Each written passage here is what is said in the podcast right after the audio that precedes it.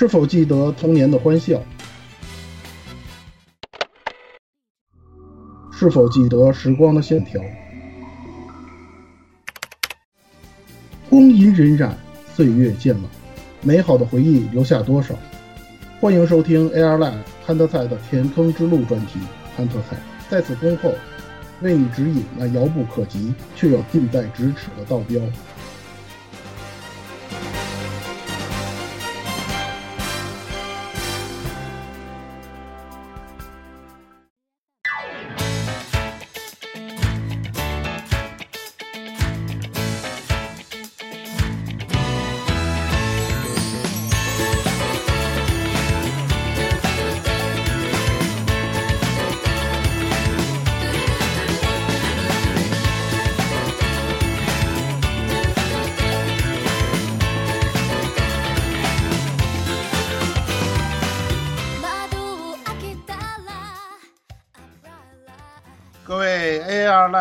同学们，大家好，欢迎收听 AR Life 之老蔡的填坑之路系列，这是我们第六期的节目，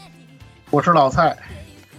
呃，很高兴这次又由我来为大家做这个主持啊。这个主要的原因呢，在于 AR Life 的大量的主播因为某款游戏的沉迷，产生了。人传人的现象啊，头两期大家其实已经听到了有老顾，然后现在呢，就是沉迷于这款游戏的人实在是越来越多了。于是呢，他们就把我这个好几个月半半年多之前日版已经通关了的人呢，给他拉了出来，陪大家聊这期节目。当然了，除了我之外啊，还有这个根本不会涉及这个游戏的这个摄影师啊。今天主要就是由我跟摄影师来跟大家聊，有请摄影师。对，大家好，我是呃每天健身，然后看着他们出现人传人状况，然后离得远远的摄影师。这个这个这个状况特别吓人。猛男是吧？猛男摄影师。对，猛男。赛车猛男都是。大家可以期待一下，期待一下这个今年的 OFF 会啊。我啊，害怕出来就是以前是一个那样的，就是就是呃我是宅宅，然后这一次来一个那种卧槽 Deep Dark Fantasy。我想想都觉得害怕，好吧。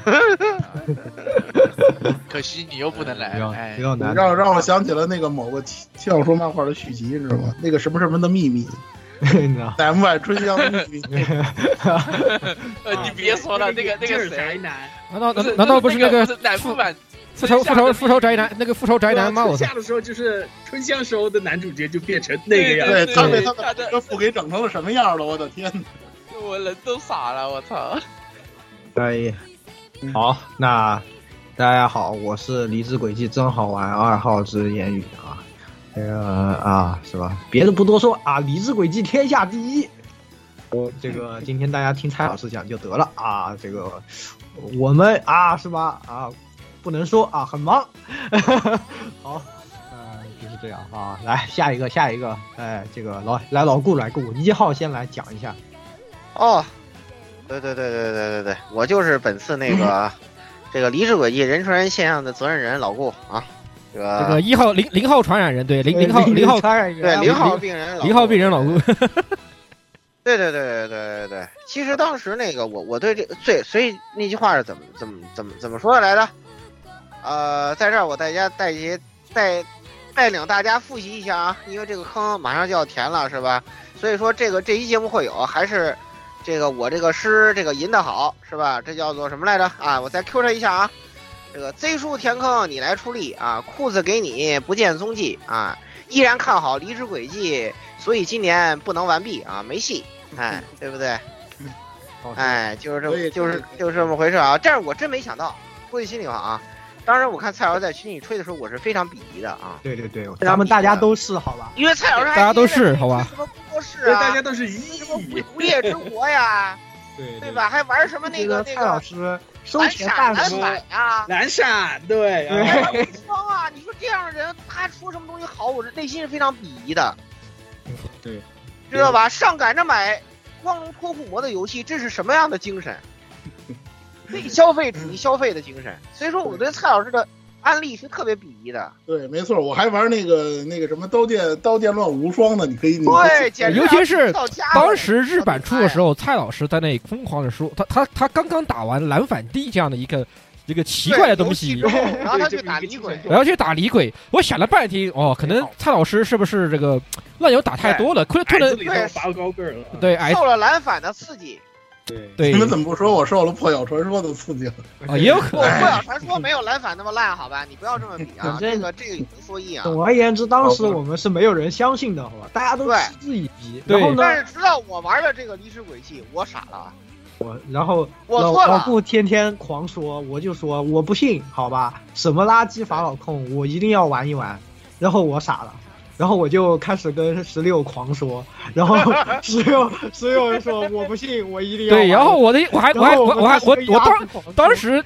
言语跟我说的时候，我也非常鄙夷，说：“我操，你妈你妈的，你飞跃六飞跃十的六点零那么牛逼东西不玩，你要你要玩离职轨迹，你赶快你赶快去推主线啊！”我也非常鄙夷。然后结果我玩了以后，对不起，我连我连我连我连飞跃十我飞跃十的六点零国际服的月卡都月卡都忘都忘了续了。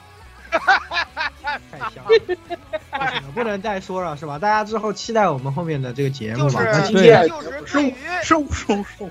对。于这个这个根本不重要的方文社节目聊的这个是这个 opening 来说，还是挺重要的。相当于啊也挺重要的，对对对，非常重要的预告，非常重要的一个下期呃就是下期对，非常重要的下哦不对，期不是下期，不是下期不下期不下期下期哦，你们还打不完呢，下下期下下期下下期下下期下下期。下下期是那那个是另外那个，啊，对对对是那高级的是吧？哎，不不，反正这个肯定有，大家不用着急，对对吧？对对对，这个可大家我我可以跟你们相信大家可能也很多人也因为那个没有打或者什么样，你们可能听完这期节目想想啊，你们都而且而且而且这一次大家一个的话就是时间，对对对，而且这一次的话，大家的裤子不会白费，就是因为那个我啊，那个左思右想，前思后想，左右翻滚，上下摇摆之后，我我我得出一个结论，就是一期很难说得完。就就是哎我可能我可能要向这个蔡老师这个恶势力低头了，就是嗯 左思右想，就是 对上下摇摆之后，我觉得就是那个这部作品的魅力很难用一期节目说完。可以可以，可以是这个这些我们之后很难搞过的时候再说吧，这些企划这些事对。情，好，这个对这个我这里我我们这里只能给你给给大家做个预告啊，这是在我们就是自轨迹系列开这个我们做节目以来，就是跟就是能比比肩第一期，甚至比第一期人数还多的一期轨迹节目。对。觉得哎，对对对对对对对，反正可以说是那我们的多规模基本多少年来上达到现在二零二零二二，对对对，对对，所以呃，所以应该说是这是我十五年以来玩过的最好的轨迹，好吧？啊，就这样那就进入那进入就这个呃几号病人了？还有一个三号号病人三三号病人，三号病人病人和十六啊四号病人三号病人排16队出来嗯讲讲，三号来，啊！大家好，我是三号病人十六。刚刚我已经说了很多了，我就不说，我就不说了。轨迹李鬼真他妈香，太香了。天下第一，天下好李鬼天下第一。好，我舔我我舔我舔爆歼灭天使，我说我说完了。舔爆好，我可以操，真来好！来这个鸭子，好，我就是最终号追击者，最后玩游戏的我，我开始追大家的进度，所被所有被追到进度的人都要吃惩罚，是害？怕 害怕，我现在已经开始慌了，害怕，还好我打的太快了，好吧，行，那个那我们也是，我们这些这个啊沉迷轨迹的就赶紧退散啊。啊，那这一期呢，也是蔡老师企划非常久的方文社的这样的一个节目了，也是呃大家都知道啊，蔡老师对方文社是一直情有独钟啊。同样呢，还有摄影师是吧？摄影师作为资深的萌臀啊，是吧？他除了臀什么也做不了，大家都懂的，就是补习补习练肌肉是吧？一边补习补习一边狂，这是不是狂练啊？这是一个宅男应该有的。这种状态是吧？我们都不行，我们在这一块啊。那今天就是宅男的王啊，呃，这个摄影师和蔡老师呢，给大家讲一讲方文社啊这样一个神奇的公司啊，和他们旗下的这个 Manga Time Kita 的这个是吧？这一本神奇的杂志里面连载的这些作品的一些啊，这个它的来龙去脉和它的一些啊内核啊。对，那么终于填坑了，哇，太难了！区区终于填了个坑了，我的妈呀！哎，不愧是现在这个宅男宅男的王啊，是吧？我们都是虚假的宅男啊，只有七七是真正的。可以来，那剩下的时间就交给摄影师和蔡老师，好吧？啊嗯，OK，开始吧。呃，猛男必看猛男番太应景了，我我这个这个这个梗我我都没有想到，言语说出来我才想起这件事情。猛男必看方文社，好吧，今天咱们来聊方文社这个问题。实际上呢，也是很长时间了嘛，就是说酝酿了很长时间了，跟大家聊聊这个方文社的一些东西。其实关于方文社啊，大家应该了解很多了，因为这么多年嘛，它这个动画也做了不少，改编动画做了不少，但是呢。嗯怎么说呢？就是实际上国国内的观众啊，对于这个方文社的出品啊和他的这个作品，大多会存在一些误解。就是说，你可能看了不少方文社的作品，但是你对于方文社的印象可能觉得他是一个啊做动画的，或者说是怎么样的，或者说方文社的作品啊就集中到那几那么几种题材。可能你看的那样题材比较多，你会觉得方文社啊，他是不是就出，比如说什么萌豚番呀、绯萌番呀、百合番呀，它是不是就是这么一个公司呢？或者说是怎么样的？这些东西呢，实际上这么多年啊，因为方文社火了这么多年了，很多的那个自媒体呢都跟大家介绍过方文社的历史。我们这个呢也不能算是说什么创新啊，或者说之类的，主要就是带大家呢回顾一下方文社的是一个发展历程。呃，主要呢也是说呢给大家呢就是说，呃，应该说就是说呢，对于这个一些误解或者说一些那个没有介绍到的内容呢，跟大家做一下解释和分享。主要这这个主要就是本期节目的内容。呃，实际上呢，很多自媒体啊做这个方文社专题的时间呢，大概都是在这个二零一五年到二零一七年这个时间，也就是差不多相当于方文社如日中天的那个阶段。我想大家如果经常看方文社的作品，应该有所了解。而我们这一次呢，选择这个时间点呢，其实呢不太合适。真正合适的时间点呢，应该是二零二一年，因为二零二一年呢，因为种种原因呢，方文社全年都没有出改编动画。其实那个时候呢。我们还是可以更加冷静，或者说更加客观的来总结一下方文社，就是说从他开始，从他发，就是说从他这个呃 K 呃那个 Manga Time Killa 开始这个发迹到这个二零二一年这段时间，他的整个一个发展历程，那个时候总结是相对好一点。而到了今年呢，实际上呢，呃，更多的这个方文社作品又开始出改编动画了，那个方文社的又有一种给大家一种复兴了的感觉。呃，所以呢，稍微会有一些偏差，不过没有关系。我们会在这个后面的节目里呢，还会提到今年推出那些作品，包括上一期新番咱们没怎么跟大家聊的那那那些作品。那么首先呢，根据这个咱们一贯的这个正常的这个规定动作啊，咱们先聊这个第一个内容，就是方文社的历史。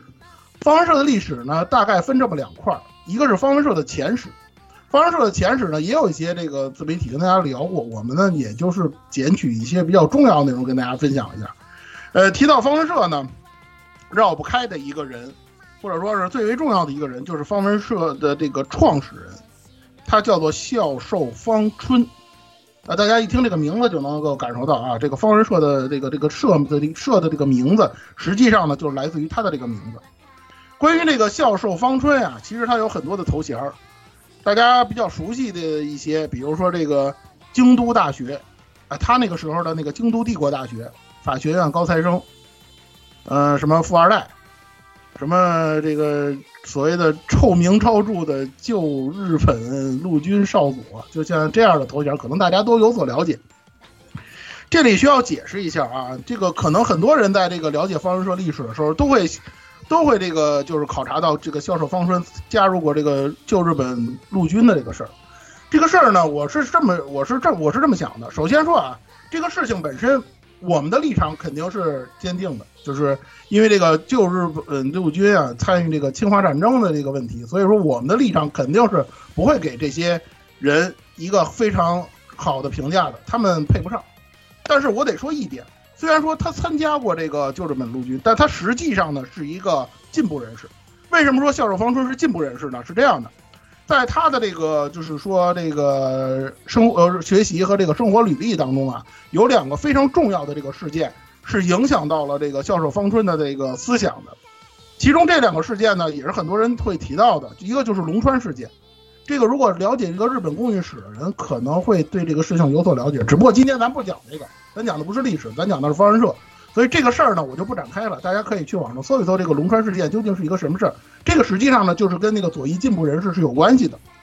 而且呢，在这个事件当中呢，这个孝寿方春的老师，他很多的教授呢都被抓了，或者说是被革职了。所以说呢，这件事情实际上对于他的这个人生当中有非常大的一个影响。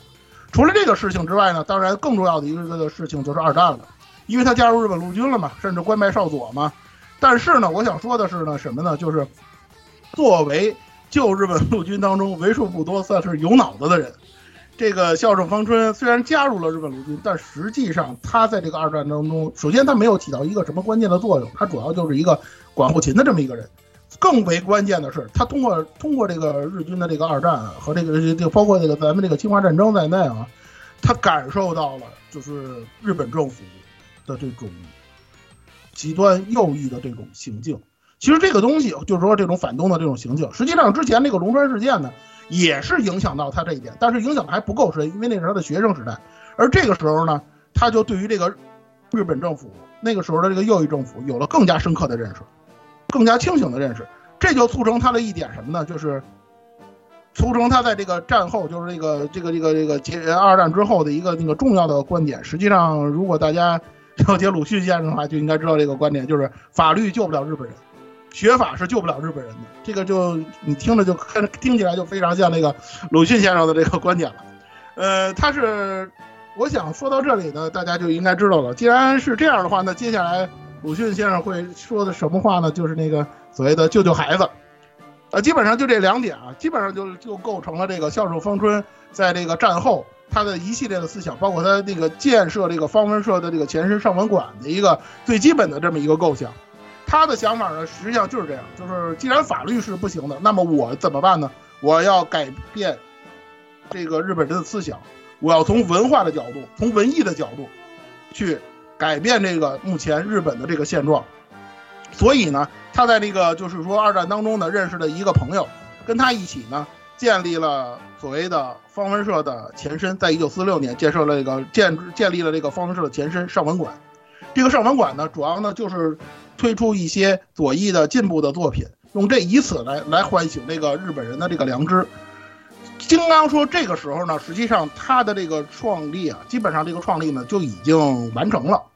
但是呢，现在有一个什么问题呢？就是从这个上文馆开始建立，也就是方文社这个前身啊，它建立开始，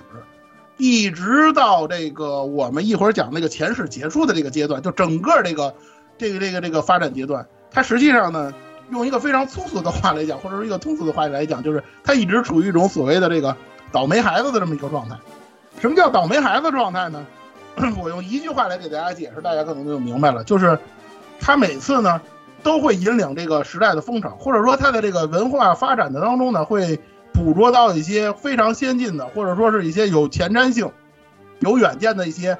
这个想法，或者说他会产生一些新的那么一些构想。结果这些概构想呢，很容易的就会被其他的那些公司学去。结果呢，他们呢开始内卷，他们开始发展。把整个这个方文社呢就晾在一边了，属于那种别人在那儿无限内卷，然后我站在风中凌乱的这么一种状态。从他一开始就是这样，可以说呢，就是降维打击，不知道为什么就总会打在这个孝顺方春以及他的这个后人们的这个身上。怎么回事呢？咱们挨着排着说。首先从上文馆开始说起，上文馆那个建立的时候呢，正好是这个日本二战结束之后，因为这个所谓的这个侵略国的这个身份。啊，是吧？那个日本那个遭受了，也是遭受了美国以美国为首的这个盟军的这个毁灭性的打击，这个大家也知道。站在侵站在这个反侵略的立场上，我们也我们也只能说，您这个是属于咎由自取，求锤得锤，那没办法。但是客观情况下，那个时候客观来说，那个情况下的这个日本呢，也确实是一个一穷二白、百废待兴的这么一个状态。具体到这个文化或者说文文化产业的这个角度上来讲，那个时候基本上就是一片混乱的状态。日本政府呢，他想管，他也没有什么心理来管，所以那个时候的这个文化市场啊，就非常非常的混乱。你像上文馆这个时代，虽然说他最早最早就已经创刊了这个，就像我们刚才说的，他创刊了这个所呃《野球少年》的这本杂志。这本杂志呢，呃，实际上是在这个日本是和《冒险王》来齐名的那个，呃，就是说在这里面推出这个少年热血类作品的那个漫画的这么一个杂志。呃，除了这些之外呢，还有像那个孝守方春，当时就是刚才咱们所说的，从思想上改造日本人嘛，所以他在这个杂志里增加了很多时政类的、讽刺现实的那些内容，就那些讽刺性的漫画，也有一些这些的内容。但是那个时候的这个日本，因为这个文创产业非常混乱，造成了一种什么现象呢？就是这个所谓的这个赤本时代的这种盛呃盛行。所谓的赤本，就是赤色的赤，赤本时代，这个跟那个。这个跟那个这个这个这个红红红色革命、赤色革命没什么关系啊，它指的是什么呢？用一句话来概括，就是所谓的劣币驱逐良币的劣币，它就是相当于那个里头那个就是那种质量低劣的呀，或者说那些这个盗书商都算不上，他们应该算是一些小作坊，或者是一些盗版商，就是那种非常混乱的，没有什么这个这这个水平或者说能力的那些东西是这些书商，他们这个。为了为了就是说占领市场，或者说是为了生存，他们就制作一些从纸张啊到这个装订啊到内容质量都非常低劣的那么一种漫画产品。呃，当时呢就是用的那个所谓的那个赤本，它那个纸都是那种非常破烂的那个，有点像那个包装纸的那种颜色的那种纸。然后呢，里头的内容呢，如果以咱们中国人的眼光，或者以咱们所能了解的那种内容呢，就差不多相当于什么？什么变形金刚大战葫芦娃呀，什么这个黑猫警长三打白骨精啊，就就就就是这种东西。当然，它不是中国的这些内容，就是日本他们弄的这种非常低劣、非常粗制滥造的这种东西。但是它有一点什么呢？它就是便宜，因为这个漫画非常的便宜，所以说那个时候的日本人也穷，也没有日本人也也没有那么多钱来购买这个文化产品，他们就只能买这种很便宜的东西。这样的像这些像那个笑视风吹啊，像上文馆啊这些。很正经推出漫画的这些出版社，他们就生存就非常艰难，因为你这个漫画，我们讲究质内容质量，我们得讲究成本，跟那些不计成本的东西，我们是肯定是竞争不过去的，这是一方面。再有一个方面呢，就是其实那个时候的日本政府啊，他已经看到了，就就现在这个漫画市场这个很混乱的这个文化市场的这种状态。但是呢，大家也知道，那个时候的日本呢，已经就是说已经有了这个美国的这个太上皇了。是吧？这个关于这个文化产业呢，它呢已经没有什么主导权，也没有什么发言权了。这些权利基本上都在美国人控制。他呢也不可能说像啊某些国家、某些政府那样说，我去搞那个很严重的那种文化管制，他也做不了，做不到这点。那他怎么办呢？呃，日本政府就想了一招，那我加税吧。反正你现在中那些中小中中小组织，那些小作坊们，你们交不起那么多的重税，那你不就倒闭了吗？那不就净化市场了？他这个想法是好的，但是这个这个税收政策呀，这这实在是过于一刀切了。你说你把这些小作坊，或者说说是这些小的这个书商啊，小的这些出版社组织，你给弄死了，这个没关系。结果呢，弄的这个上上文馆他也活不下去了。你这个加税啊，本身你这个这个这个做那个杂志，你的这个价格就高，然后呢，你要加税，你还要把这些税呢转嫁给这个消费者，这样导致你这个漫画就更卖不出去。卖不出去怎么办呢？当时的市场呢，出现了一种情况呢，就是既然卖不出去，那怎么办？那我们租吧，卖不如租嘛，对吧？日本有很长很悠久的这个租赁啊、二手租赁中古的这个历史，所以说呢，又从赤本时代呢，马上就要过渡了一个代本时代，借贷的贷代本时代。结果到了代本时代呢，那大家伙儿既然能租，那我干嘛要花钱买呢？我不花钱买呢，这些这个出版社呢，那个就更卖不出去，卖不出去呢，你要多交税，好吧？恶性循环来了。这一下方文社就是呃这个这一下上文馆就实在是经营不下去了，没办法。然后呢，孝孝守方春他那个基友呢也就跑了，反正过不下去了吗？就是散伙了呗，没有办法。上文社很快呢就就要倒闭了，没办法。到了五十年代呢，要是方春没有办法呢，就只能重组上文馆，自己独立来经营。好歹他是个富二代嘛。他还是有点小钱的，这个这块呢，他还是能够，就是说呢，他一个是他有这个理想主义的追求，再一个他确实就是有这一定的经济基础，所以呢，在五十年代呢，他呢收回了一部分版权之后呢，重组了这个上文馆，形成了咱们现在所说的这个方文社。实际上，方文社呢，在这个整个这个日本的这个漫画发展的历史当中，它应该是属于那种，就是比较早的进入漫画领域的这么一个出版社。要说它的历史是比较悠久的。但是呢，就像我刚才说的，它这个命实在是不太好，这个就没有办法。为什么这么说呢？你说五十年代到六十年代吧，应该是日本经济腾飞的那个时候，那个时候呢，文化产业也是这个蓬勃发展的这么一种状态。但是好巧不巧，这个时候赶上了是什么呢？就是大家所熟悉的日本三大流氓，这个讲谈社，啊，集英社，啊，小学馆，这这三大流氓，他们也是这个崛崛崛起的这么一个时代。因为这几个，你说跟这几个比呢？方社虽然也算历史悠久吧，但他们就差就他就差很多了。你像讲谈社，一九零几年就已经诞生了，人家是搞那个时政的，对吧？咱就打这么一个比方。所以说，你像像这种大的这个出版社呢，他们的那种竞争是你这个方社这个这种中小型的这个实在是没法比。所以就是我刚才说的那种状态，就是这个大厂大厂子在那儿无限的内卷，然后这个竞争，然后呢，就是像这个方社这样的小小公司呢，就只能晾在一边儿。就没有就就就无限就逐渐的边缘化，但是呢，实际上方文社在那个年代呢，也是想了很多的办法。大家可能也知道，最早的这个月刊转变为周刊，就是这种周更的这种形式，最早是从那个方文社这边来的。它应该算是一种把握了这种这个漫画发展或者漫画运营的一种新的方式，探索了一个新的道路。但是这个道路有一个最大的问题是什么呢？就是说实在的，技术含量比较低。你说，你说你漫画，你这个月更改成周更，咱们从咱们最这个通俗的这个考虑上讲，那不就是干吗？对吧？你这样那个漫画家是吧，努点力改成九九六，就用咱们话讲，享提前享受一下福报，也差不多就是这个样子。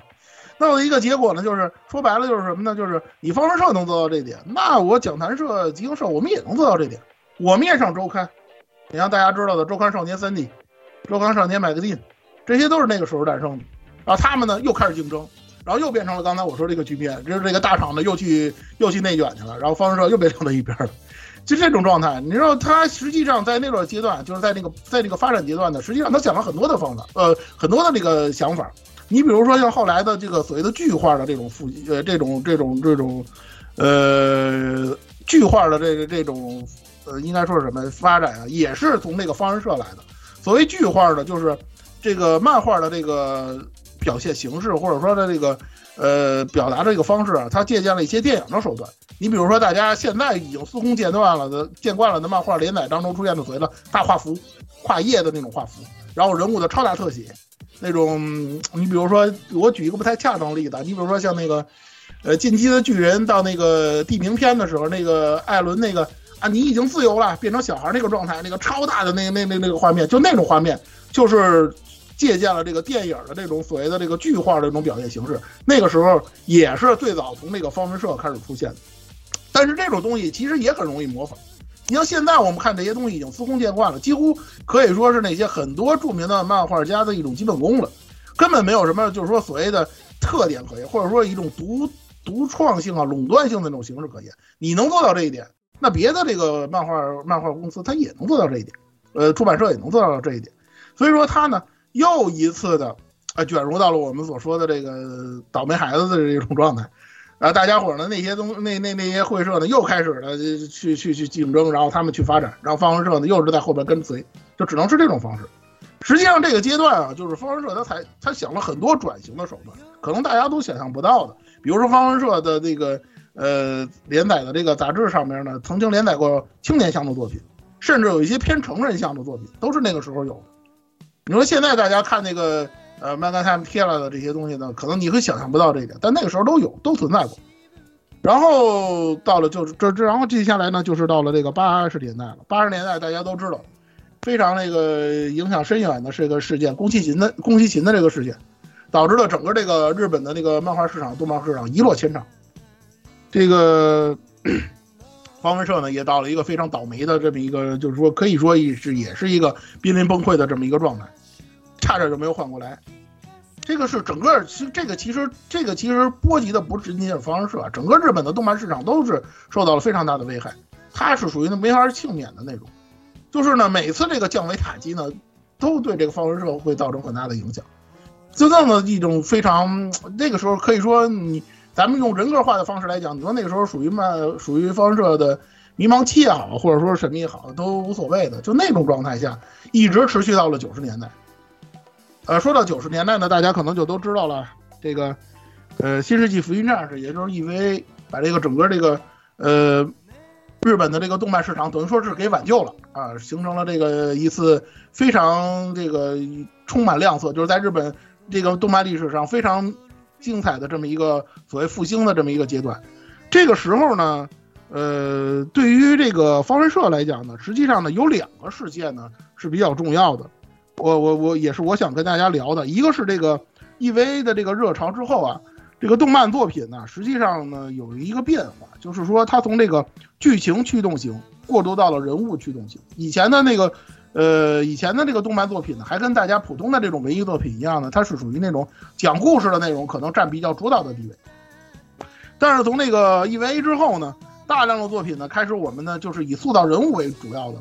它呢塑造人物呢，也是采用了一种漫画、动漫式的逻辑。比如说大家现在所熟悉的，给人物贴标签，咱说的通俗一点，贴标签。比如说你创造一个中二的角色，是吧？你创造一个三三五五口的角色，你创造一个傲娇型的角色。或者说是你做成一个天然的腹黑的角色，就这种，很漫画式的、很这个贴标签式的这种这种方式，这种描绘的这种方式，开始在这个日本的这个动漫市场呢，开始这个逐渐普及了。大家能够看到很多形形色色、充满各种个性的人物出现，这是一个背景。再有一个呢，就是因为这个 EVA EVA 呢，属于这种一般人都看不太懂嘛，是吧？这个好像很深刻，好像说的这个很神叨叨，然后大家也不太懂它这个剧情。然后呢，有很多的这个讨论的价值。这个直到今天，虽然说有了新剧场版了，但是旧剧旧作品呢，一直是大家讨论热议的这种话题。叫那种所谓的探讨人性的啊，很深刻的那些作品，也开始在 EVA 之后大行其道。很多很多都是属于那种所谓的跟风做呀，或者说是模仿啊、学习啊、借鉴 EVA 这种作品开始出现。你比如说大家熟悉的这个《异神传说》，这是很明显的。还有一些呢，就是说更加这个，就是说属于那种更加晦涩、更加这个。这个这个这个内容更加不太好懂的一些作品，比如像《灵音》，我不知道大家有没有人看过这个动画，啊就那种类型的作品开始在市场上越来越多。但是这个情况造成了一个什么结果呢？就是你这样的作品越来越多呢，很多人呢就开始逆反，就是说你这个探讨人性啊，你这种玩深沉的、装装叉的这个作品太多了，那我觉着我是不是可以反其道行之，对吧？我为了。比如说，我为了那个能够吸引大家的眼球，或者说我能不能制作一些跟你这个东西完全相反的，对吧？你那大家老看这样的作品，迟早会审美疲劳的。那我换一个角度行不行？结合刚才说的这个塑造人物的这个特点，就出现了一种什么类型的作品呢？就是所谓的空气系的作品开始在这个动漫市场当中出现了。空气系这个事儿呢，待会儿我们在那个苏货环节还会跟大家说。这次我们只是跟这个阶段，我们只是跟大家罗列一下作品。最早的这个空气系作品是这个原创动画《阿兹漫画大王》。我不是，我想有一定阅历的朋友应该是读过这个，呃，应应该是看过这个动画的。这个是零几年吧，大概是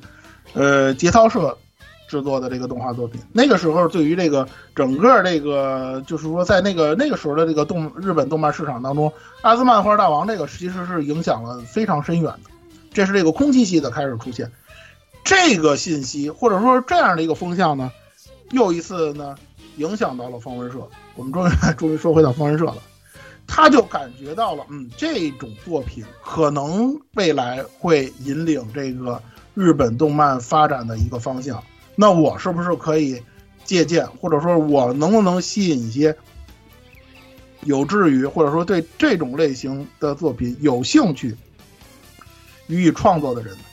或者说，我能不能借着这个机会，来走出一条和那些所谓的那些随大势的，或者说在那个时候的发展发展状态下，那那那那那些公司不一样的路呢？这个到此为止，也就是说，到了这个九十年代末开始，方文社就开始计划在这方面的作品当中发力。于是乎呢，在这个二零零二年，这个终于说到这个正题了啊，咱们这个。呃，Manga Time Kirara 的这个杂志呢创刊，我们现在所说的方文社，或者说大家经常聊的这个方文社作品，或者说什么方文社出品必属精品啊，指的这些作品，实际上呢，绝大部分呢都是出自于这个呃 Manga Time Kirara 的这个底下的旗下的一些作品。呃，实际上呢，它呢也是一个，其实它是一个，也是一个非常大的一个品类啊。都是叫这个名儿的，但是呢，也也有一些区别，比如说这个 Manga Time Kira 的这个本名的这个，呃，这这这个杂志呢，主要的呢是连载的是这个萌系四格，还有一些呢，你比如像《Manga Time Killa Life World》或者说《k a l i n o 这里呢，它连载的主要是故事性比较强的那种萌系漫画。还有一些呢，就是说以前方文社的作品，比如说像那个《Manga Home》啊，那些《Manga Time》啊，那些都是属于那种一般性的那种四格漫画。包括以前我刚才跟大家说的那个所谓剧化的那些那个那个那些杂志啊那些东西呢，他们也依然是在更新当中。所以呢，我们实际上呢看到的就是说，因为我们是以这个改编动画为主嘛，所以说呢，我们所看到的基本上呢还是这个《Manga Time Killa》的这个这部分当中的作品。嗯，关于方文社的前史呢，咱们就先说这么多。呃，到呃到到这里呢，咱们就可以跟大家聊一聊大家 熟悉的这些方文社的作品了。呃，从哪开始呢？我们就从那个最早的。呃，方文社的应该是第一部改编的这个动画作品《向阳素描》开始吧。这个《向阳素描》呢，大概应该是在这个二零零七年推出的第一季动画。从这个时候开始呢，大量的那个方文社作品呢就开始改编成动画作品，被很多人熟知了。基本上呢，从二零零七年到现在，或者说应该到咱们刚才说的那个二零二一年，就是没有推出这个新作这一年为止啊，就这么长的一个时间段我人为的。就是我个人，把这个呃时间段呢分为了大概是三个阶段。第一个阶段呢是二零零七年到二零一三年，第二个阶段呢是二零一四年到二零一八年，也就是这个平成的最后一年。第三个阶段呢就是令和，呃，二零一九年到现在。呃，为了了解这个这个方文社动画这个人气向的这个，就是说大家对于方文社动画人气的这个。呃，这个人气的高低的这个问题呢，我在这个咱们 A R Life 的这个 A R Life 的这个呃，咱们那个群里，就是咱们的那个听众群里做了一个，对，听众群里做了一个投票。除了这儿呢，我还在我这个就是在我们那个就是炼炼金术的那个群，大家也知道，玩炼金术的人他多少还也还是喜欢方文社的作品，在这么两个群里头做了一个投票。然后我呢，大概看了一下结果，基本上是大差不差的。这就是我之前说的，为什么说这个很多方文社的这个呃自媒体他们做的这个专题当中啊，他对于这个东西呢，他这个描述或者说他的这个分析呢比较早的原因。因为那个时候他们所推出的这些人气作品，你比如说像向阳素描什么的，像那个时候呢，它的人气还是比较高的。但是现在呢，相对来讲就差一些了。他那个时候呢，说出这个所谓的这个。呃，方文社的这个所谓三大或者说几大的作品呢，跟现在呢差别还是比较大的。不过这个没关系，我们都会把这些问这些作品说到，包括那个呃我们这个投票里头排名第一的，就是每个阶段啊排名第一的那些作品，我们都会跟大家聊到的，这个都没有关系。呃，首先呢就是第一个阶段，就是二零零七年到二零一三年，呃我们所谓的出道即巅峰的这个阶段，这个阶段是什么呢？就是从最早的向阳素描开始。一直到黄金拼图的退出，这么一个阶段，这个阶段的这个方文社的作品，就是它的这个改编动画呢，有什么特点呢？就是首先说，这个时期方文社它什么样的作品可以改编为动画？这个既是方文社，也是那些动画委员会、那些动画制作委员会他们在选择的时候一个不太确定，或者说是一个探索时期，或者说是一个呃。怎么说呢？就是看看什么有人气就选啊，就是说不是目标不是特别明确的这么一个时期。这个时期大家会看。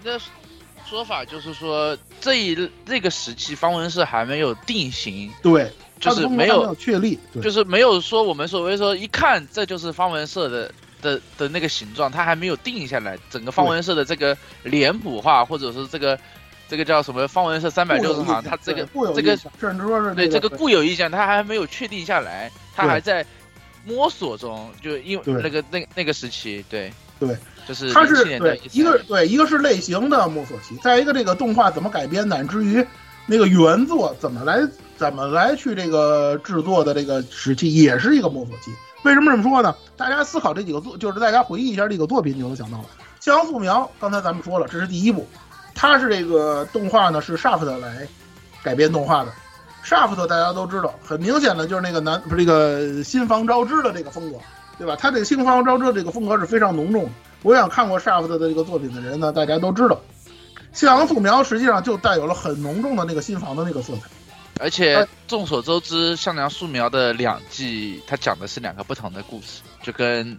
有点像奈叶还是希望奈叶还是魔魔改，对对，应该是奈叶，对，对，就是完全不同的故事，对。它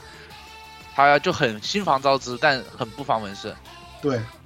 这个时候其实很多作品都有这样的特点，因为因为其实如果你了解 Shaft 的话，你会发现这个魔改原作这习以为常的事儿了。你像哪个他不魔改啊？就那时候 Shaft 的作品，什么月勇，什么魔法老师，对吧？大家都能知道，都知道这个这个新房，他这新房老贼是一个什么样的调性，大家都都知道。呃，但是呢，它有一个比较这个不错的地方呢，实际上它摸索了一个最初的这么一个，就是说像向阳素描这样的所谓的这个四格漫画如何改编成动画的这么一个方式，或者说是一种方法。当然了，因为带有浓重的这个 Shaft 的或者说新房的这个色彩呢，可能不太容易被人学到，这是一个大家所了解了解的事。除了它之外呢，可能大家马上就想到的就是我们的强国源泉清音系列了。对吧？关于清音这个作品，咱们之前头几年在这个金阿尼的那个专题当中也跟大家聊过。清音系列呢，说句实话，它成为强国源泉真的没什么选，没有什么争议。它本身制作确实非常精良，而且那个时候是金阿尼的全盛期嘛。他刚刚做完那个零六版的凉宫，还有这个幸运星啊，在这个业界呢也是打下了非常好的口碑。但是我得说一点，实际上他也是这，他既然是处于摸索阶段，实际上。他之所以能把这个清音做得这么好，实际上他也是走了一些弯路的，只不过这个弯路他没走在清音这里，他走到了之前幸运星了。大家都知道，幸运星也是四格漫画的改编。然后呢，刚开始的改编呢，也是非常的令人失望，也不能说失望，就是说让人非常的莫名其妙，以至于说把把咱们的阿宽山山本宽宽叔给献祭了嘛。后来上的五本康弘，然后整个这个幸幸运星这作品这个素质才上来。这个大家如果看过当年的那个动画，应该有印象。幸运星那个时候他就充满了山本宽的个人特色，比如第一集的那个、那个、那个、那个吃面包那个是吧？对，吃面包那个螺海螺面包那个是头，就是你看的从头看到尾就不知道他看什么东西，就就脑子是一团浆糊，就是这样的。他没有，他他故事都没有讲清楚。对，就是经典日本人最喜欢那种没有什么所谓，但是又没有人注意到的那种内容啊。其实日本人真的很喜欢这种，因为前两天就在上个星期，日本人还跟我讨论过那个面包到底吃从哪头吃。海面包吃哪？哎，对，就突然你你你跟 你跟他说，我们中国讨论的方式是甜党跟咸党。我们是采用这种方式讨论。我说不知道，我说我压根没吃过那个。他说无所谓，怎么吃不都可以吗？对吧？说不行，这是要有仪式感的。就是说，因为幸运星这个让大家产生了这种思考。对，就还说的挺挺伟大一样的。日本人确实很喜欢这种小细节吧？嗯嗯，他其实就是说，他也客观说明了一个什么问题呢？就是其实四格漫画改编动画并不容易。甚至可以说，四格漫画本身创作就不容易。很多我知道很多，因为大家这这也是方文社作品，大家看那个《Comic Girl》可能也知道，就是很多人的这个漫画最开始的他这个学习或者说他开始创作是从四格开始的，应该有不少人是从这个时候开始的。但是我想跟大家说的是，四格漫画你想做你想做的非常有趣，真的很难。你把它改编成动画，能够达到动画的那种效果，因为是不同的媒体嘛。你能达到那个动画所能想呈现的效果更难，那个时候几乎没有什么鲜艳式或者说是那种成型的那种理论或者说那种范式让大家来学习或者说让大家来。因为四格它的特色，它的它的要求就是说它它能在就是很短的篇幅内，比如四格或者八格或者十六格，撑死了十六格，要要讲一个有起承转格的转折的故事。那你你你把这个这个东西你放在四格是 OK 的，你扩大为一个。二十几集的漫画，就是呃十几分钟的这个动画，那你就不知道这个起承转合就太快了。对，就是就是你你你可能讲一个故事就三分钟五分钟讲完了，就是说句这说一个不好的例子就是，呃那个幸运星的第一集，它第一集它就是标标准准的按照它的漫画来的，它漫画就是那样做的四格，它就是，但是你发现它就是一集里面有大概七到八个呃六到七个。这个短故事凑成了一个长故事，然后你就每一个故事你你你都看进去了，但是你又没看进去，但是整个拼起来又不是一个完整的故事，你你就会就会觉得很怪，就是他他他看的不连贯，就是这么一个。他他就是这样，就是怎么说呢？说白了，就是那个时候的四格漫画改改编，咱们说的夸张一点，他连转场他都不会，就是很生硬的那种很生硬的直接就切进去了。对，就好像给你的感觉就是，哎，中间好像缺了一段，这是怎么回事？对。这这也是为什么没有做好，就前期没有好的四格漫画的动画改编的原因，并不是很容易的，而且四格漫画摸索到一个套路上。本身创对本身四格漫画创作也很难。我最早看的四格漫画还不是日本，是那个台湾的一个作家叫做漫画家叫朱德庸，我不知道有没有人听说过。老他的老夫的本质上也对他们那是本格的四格，他那个几乎就是一个四格一个包袱，一个四格一个包袱的那种。对对对，这是很烧脑的，我跟大家讲，这个东西就跟那个做脱口秀似的，它非常非常的烧脑。你要去想那个包袱，你怎么能给它抖出来，还能让大家能够笑，笑完之后还能有所思考，这个非常非常的难。大家去看老夫子，对或者是看那个黄曼，黄曼那个，对黄曼学员那个那个，你就知道他有他有多少个梗，他他一就是哪怕一画里面有多少个梗。对你看现在方文社的那个四格漫画作品，它实际上对于这个抖包袱这个事儿，就是一一个四格一个包袱这个事儿，它已经弱化了，它弱了很多了，已经就弱化到了相当于那个三句半的那种状态了，基本上。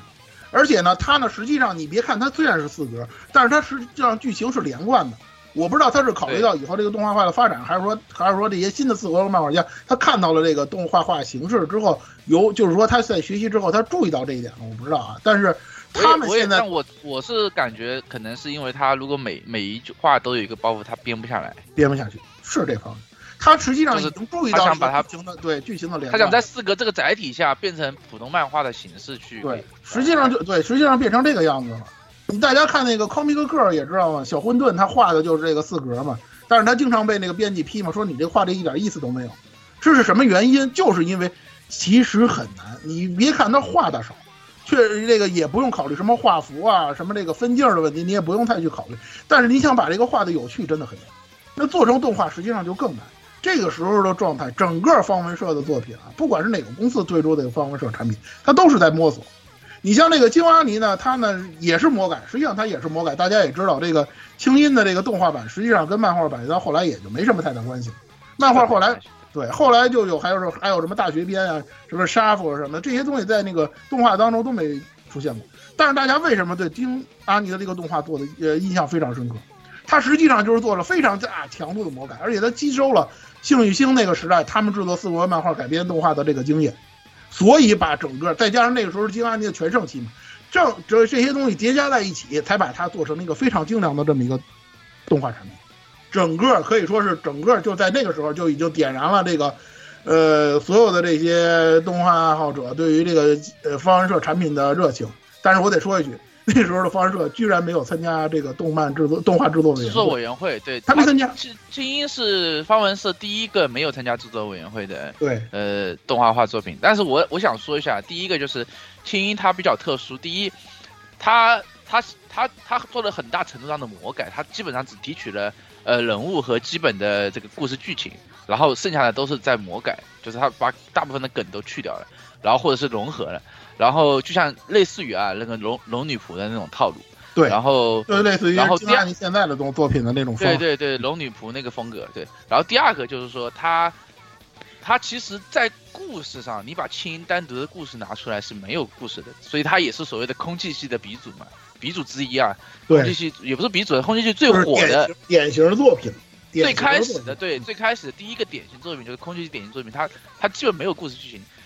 它是全靠金阿尼全盛时期的那个作画跟脚本，包括他那个那那些那些小小技巧演出堆起来的东西，他他他你他基本上算是一个作画的，呃，就是全靠作画，它没有剧情的一个东西，所以它是一个很特殊，而且呃几乎无法复制的对，一一的一个一个一个一个类型的片子，对，所以说它跟后面的典型方文社又不一样。又不一样。对所以说那个时候呢，其实你说那个时代更百花齐放一些吧，也说的也对，也没有也没什么毛病。所以说就那个时候呢，大家会看到各种各样类型的方文社的作品。你比如说像那个，我看看看投票啊，投票这个票数也比较高的这个 GA 艺术科美术设计班，这就是一个非常典型的，群像剧，对，它是个群像剧，而且它是说它是后面的对我我说一下，比如说 G A 是一个群像剧，比如说《拾梦者玛丽》，它是一个侦类似于的侦探剧。呃，其实是其实是梦者玛丽，待会儿我还要单独说这个事儿。对对对，这个其实这是这这是一似的这对这其实是一个很不方文社的作品，，当然这个在。另外一。然后比如说这个一起一起这里那里，这个是一个狗粮片，就在方文社里面现在已经看不到了，它这个这是一个狗粮片，而且是纯的狗粮片。我每次我每次举这个，就是别人跟我说方文社没有男人的时候，我一般都会举这个片子跟那个抖 M 咖啡厅，然后抖 S 咖啡厅，我基本上都会提提这两个。包括其实对对对，其实那个对《拾梦者玛丽》也是，《拾梦者玛丽》的原作实际上是一个王道的热血的少年漫。非常的王道的少年漫。对。他为什么动画改成了那个德行呢？是因为他找的这个监督啊，大家可能听说过，就是这个《圣斗士星矢》这个天界篇序章的监督。这监督有一个臭毛病，就是什么片儿到他手里，就什么作品到他手里，全给你改成文艺片儿。所以这个片儿给你改的云山雾罩的，让别人一点儿都看不懂。然后呢，没有想到的是，我在批评这个《石梦者玛丽》动画的时候，居然我还发现了一堆这个监督的粉丝。然后这些粉丝说那些匪夷所思的话，说我就喜欢这监督这风格啊！我我看完动画之后，我去看原作的时候，我觉得这原作什么玩意儿？我当时我就在想，咱这个咱魔改可以，咱能不能把这个风格别差的那么远？我我觉着京都也好，Shaft 也好，他们改编也是魔改，我也没觉得他们能魔改的到这种程度。整个把一个热血少年漫一下给你改成这个文艺片了，这有点过分了吧？是吧？但是别的不说啊，就是说那个时候的动画真的是一种就是方文社改编动画，就是各种风格摸索的这么一个阶段。呃，顺带说一句啊，刚才说说到《神木者玛丽》，这是这个佐仓大法，就是佐仓绫音的出道作。顺带说一句，因为佐仓以后会在很多这个方文社的作品里头作为女主角出现的。然后这个对对，然后点兔什么的，对吧？然后那个到了二零一三年，也就是黄金拼图这个阶段，为什么用它来作为结呃这个阶段的结束呢？因为这是一个非常具有标志性色彩的这么一个作品。这个作品基本上就是奠定了后面这几个阶段，或者说大家熟悉的方文社的那个风格的作品的一个基础。从哪儿开始方文套路应该怎么个对套法？方从从哪儿开始论？对方文社的这个套路，或者说大家熟悉的方文社风格，从哪儿开始论起？就是从这个作品开始论起。但是它的人气肯定是不如之后那几个更加这个发扬光大，或者说更加这个有有特点的那些作品。但是它是一个起步，可以说它对于今后的这个，比如说这个呃制作委员会，他们去选择题材、选取题材，包括今后的那些作家们的创作的影响都是非常深远的。这个是黄金拼图，自它以后。从二零一四年到二零一八年，这个大家熟悉的这个方文社就来了啊！这个就是方文社的所谓的量产时期，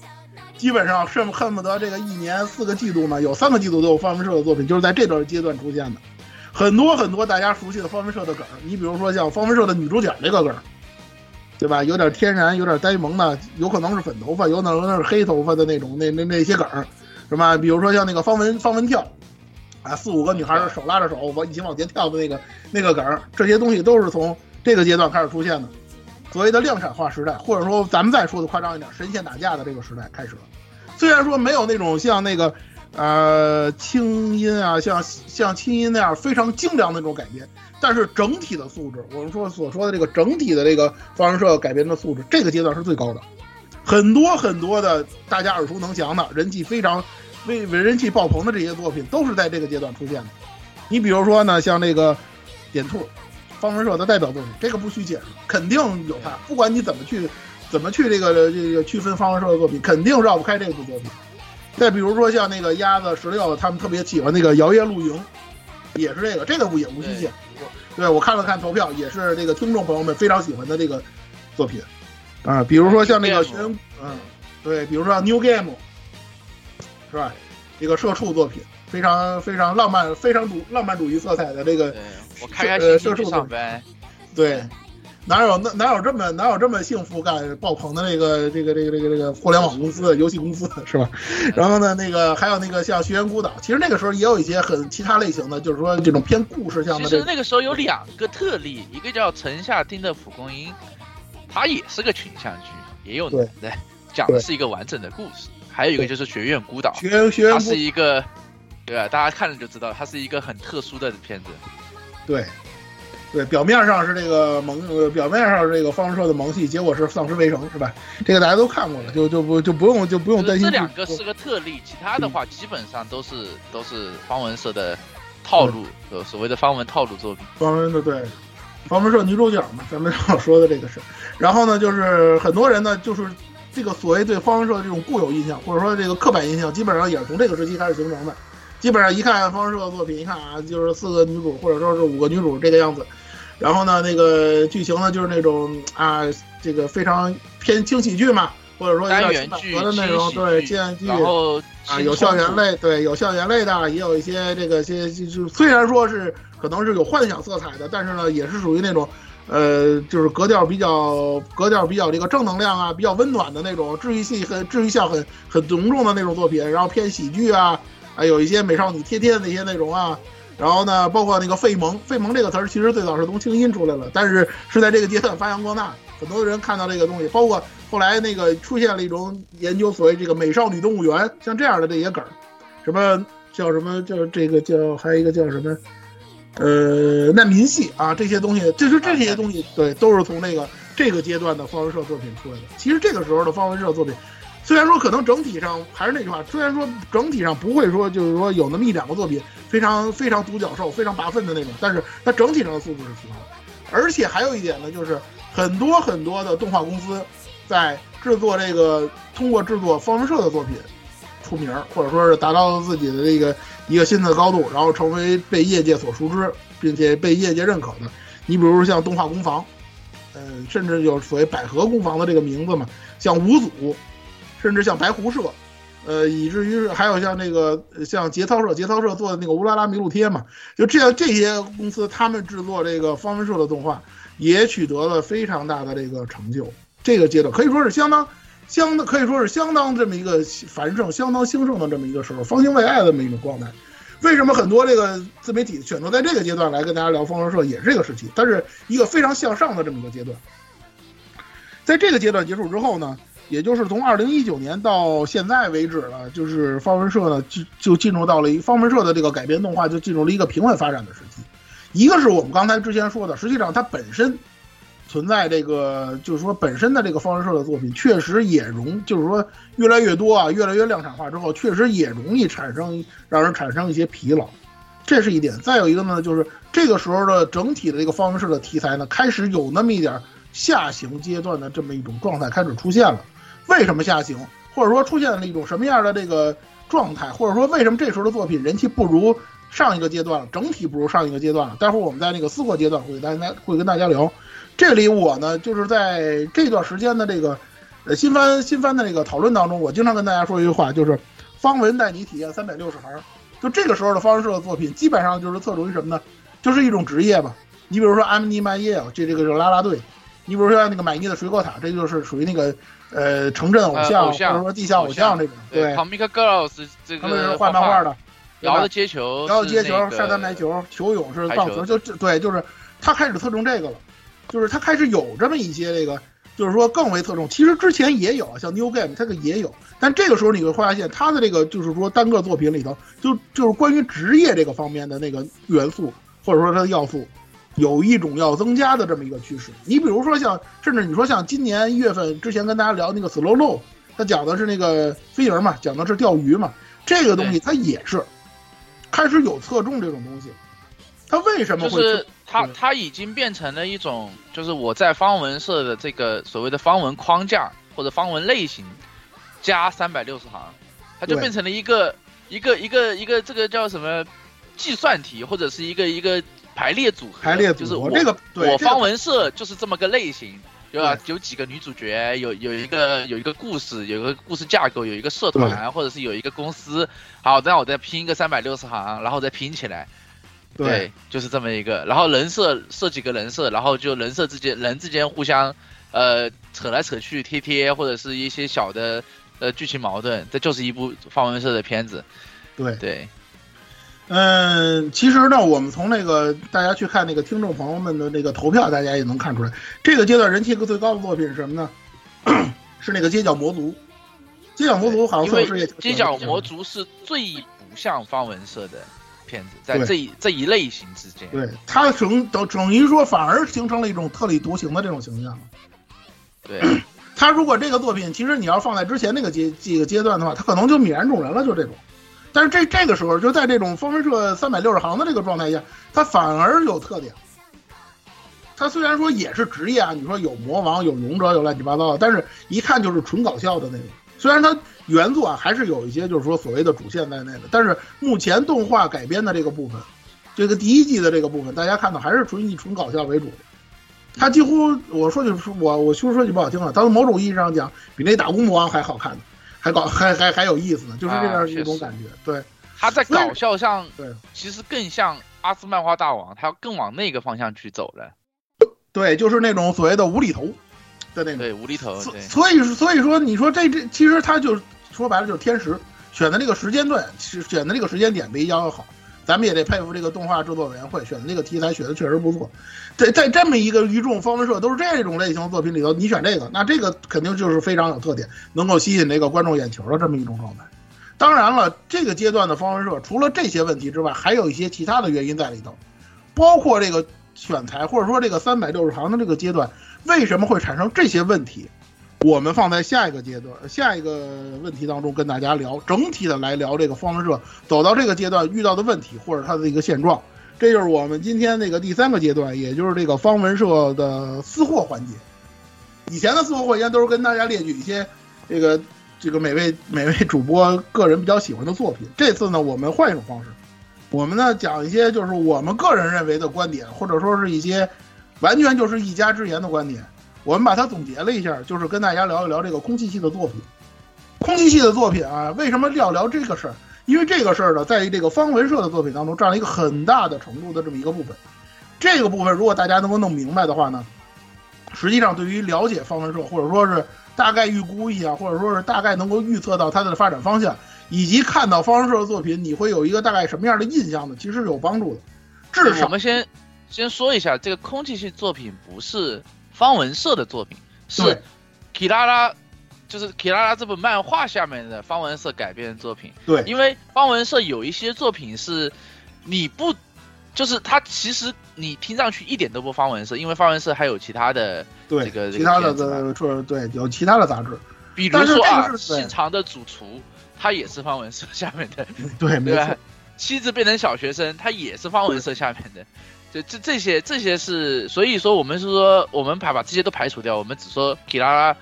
呃，Kirara 这部呃 Kirara 呃就是漫呃 Manga Time Kirara 这部片子下面的所谓的方文社萌系的这个这些东西，对嗯，因为它占了一个最大的部分，我相信或者说我个人认为，以后来选择改编方文社漫画的这些呢，基本上大部分也得出自宫崎系的这个范畴。然后呢，还有一个问题呢，就是说这个空气系的作品的这个发展，或者说方文社旗下空气系的这个发展呢，也能一定程度上反映了目前方文社的这一个处境。首先，我们需要跟大家解释一点呢，就是空气系、日常系和治愈系这三个概念，这三个是不同的概念。这三个概念有重叠，这个没有问题，可能大家也没有什么太大的争议。但是这三个概念之间并不是完全重叠的，它有一部分是这个交集产有产生交集的这么一个内内容，但是呢，各自又有各自的特点。你比如说治愈系，这个提到治愈系，我们就提到摄影师最喜欢的那个阿丽亚了。治愈系的作品，它未必含有这个空气系，通常会含有这个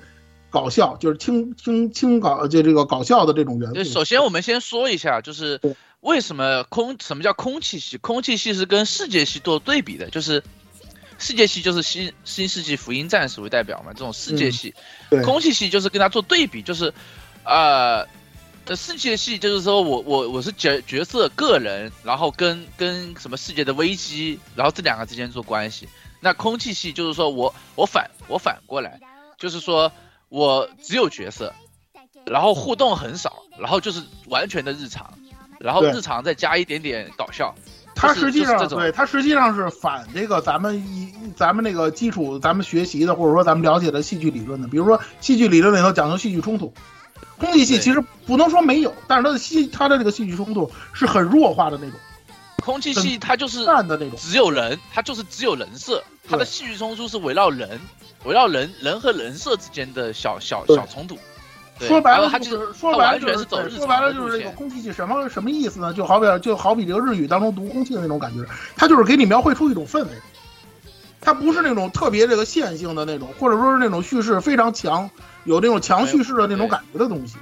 这个很像治愈系，但治愈系呢又没又不一定会有这个搞笑的这种元素存在，因为空气系这个东西从它诞生开始，它就跟搞笑密不可分的。很多空气系作品都是那种有着很有着一定的这种搞笑元素的，或者说那种举个例子啊阿喜剧兹漫画大王是空气系，对黄段子学生会是空气系，对，他有但是水星领航员他不就不是空气系了？对预想，他也不是空气系，对，预想也不是空气系，也不是空气系，对，它有这个就是轻喜剧的这个元素的。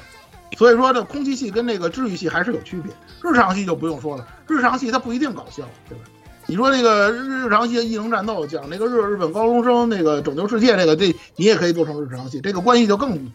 嗯更不密切了。刚才我们也说了，你这空气系的作品，你可以做成日常漫画、日常动画，但是你也可以不不这么做。你比如说点兔就是，点兔呢，实际上跟那种实际很实际的日常没有什么关系，它的那个世界也是架空的，但是给你一种日常的感受。这个就是这三种概念之间的不同。大家呢，我但是对有有一些片子它，它可以属于这两这三个片子的任意两种，这个说说清 说清楚。比如说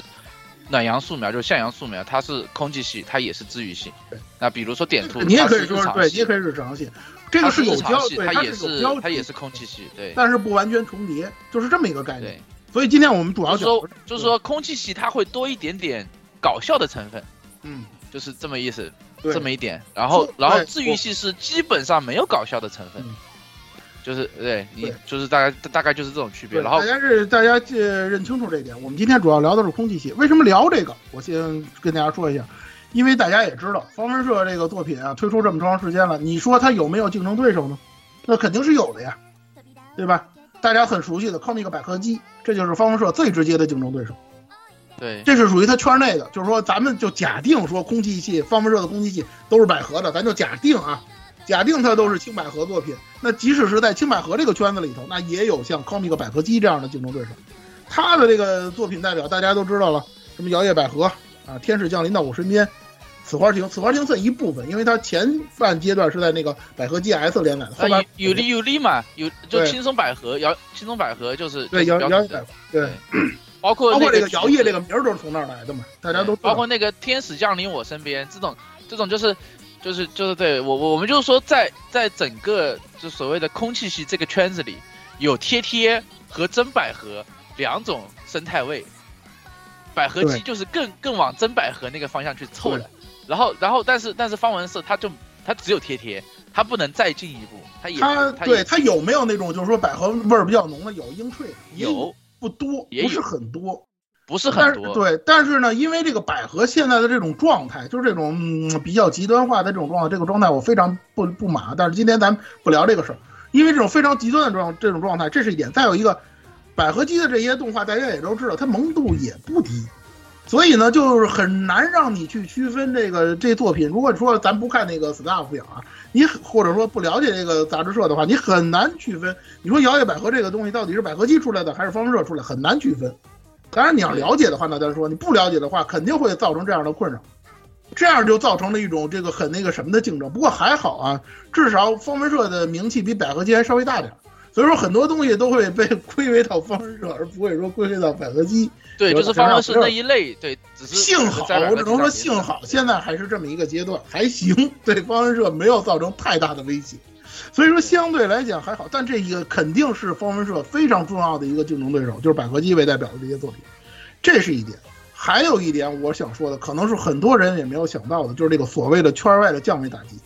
降维打击这个事儿，实际上伴随了方文社的很长时间。刚才咱们讲前史的时候，大家也都知道，现在这个降维打击来自于哪？来自于这个，我个人认为是来自于以异世界穿越为代表的这种所谓的躺平流的动画，或者说要种田流的动画，或者说是就是这种所谓的穿越类的这种动画。为什么这么说呢？大家去回想，你去喜欢看方文社作品的原因是什么？你是不是就是看一种放松？我也不想去看那些黑身残的东西，我也不想看那种那种特别这个纠结的东西，特看不懂、不说人话的东西。看漫看方文社的动画，我是不是就是一种单纯的？哎呀，这工作太累了，我就是想缓解一下。然后呢，对，呃，是吧？看着像像摄影师这样的，是吧？就每天那个精神都都都是一种非常极端的那么一种状态。一看方文社的作品，哎呀，我就舒缓一下我的情绪啊。就是就是你，我们要先说一下，就是空气系这个作品，它最开始为什么火？为什么青音那个时候火？是因为日本那个时候呃有大地震，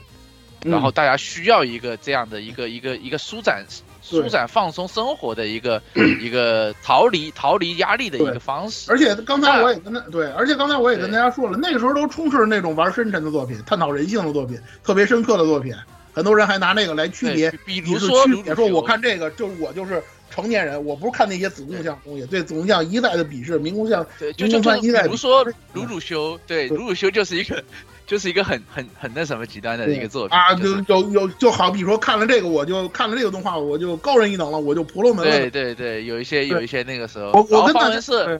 是是最低端的，然后所以但是但是方文我为什么空气系火起来，就是因为那个时候大地震人有这个需求，那么我我我就说这个异世界穿越，它本质上也是抬手就看我放松身心，然后人人。因为异世界嘛，跟你现在的生活也没有什么关系。我我也可以更加啊随便看，对，更加更加的放松，就跟我们看网文一样，它本质上就是我们的网文。对，很很符合现在要躺平的这种状态。还有一点我需要跟大家解释的就是，刚才说了那个 EV 时代的那些动画，那些是所谓婆罗门喜欢的动画，而那时候的人看不起这个空气系作品，看不起方文社，是吧？你就说说说方文社的东西是废萌，但是我跟大家说，实际上喜欢方文社的作品。这些的过这些受众，对比那些喜欢异世界穿越种田流的的人，他还要更硬核一点。可能那些喜欢看这个你你这种这个异异世界穿越的这些更加民工的这些人，他们还觉着这些人更更更婆罗门更宅呢，对吧？说喜欢那个。其实我个人的。看法啊，就是在我身边这个圈子里，就是嗯，异世界它可能更像原来的火影，就是那种民工民工漫画对，更民更加民工受众，他们的受众其实是那一批，在国内啊，只是在国内或者我们周围这个圈子。那么方文社它其实是以以我跟老蔡这种这种老宅，但是又想躺平又不想去看那种黑身材，那我就会半夜爬起来看一下方文社，就是这种这种，所以他可能。稍微比比的所谓民工漫的受众它更窄一点，但是反过来说，民工漫的受众或者众或者是异世界穿越的受众，它的受众的量是更多的。对，它会打击方文社这些小受众的一会会吸引掉方文社这些小受众的人，就是会会把这些人的人气给吸走。对，而且我们现在刚才讨论了半天，我们也是站在这个 国人的角度来看待这个问题的，因为那个。呃，言语，言语现在是不是闭麦了？我在呀。啊，言语，哎，你在太好了。那个，呃，言言语同学，因为常常年生活在日本啊，跟日本人接触的会比较多一点，可能日本人对于这个方文社的作品，或者说对于空气系的作品，会有一些独到的一些看法。哎，是吧？怎么说呢？这个看法说出来就非常恐怖，他也非常没关系，没关系，也非常直接，不能接受，可能是大家没有预料之外的一个答案啊。嗯，就是啊，一位不愿意透露姓名的东京大学的青年教师啊，向我透露了这个，可以，可以，可以，就是当时我们在一起的实验室，大家都特别就是，呃，会聊这个方文社的作品，一聊起来就特别火热，很多不喜欢看漫画的但，但是他们都会看，就是。他们都特别喜欢像 New Game 啊，像那个呃《摇曳露营》啊这几部作品啊，都特别喜欢。然后稍微看漫画多一点的呢，就对 K on 啊这些特别有感情。然后呢，我就请教一下他们。然后其中呢，这个啊，这位这位青年教师啊，也是其中的，就是比较宅的了。他就和只和我说了一句话啊，就是这个 hint，霓虹镜啊，萝莉控啊。就非常可可怕，可能是最真实的答案。就是他跟我只说了一句话，就是提示啊，日本人都是萝莉控，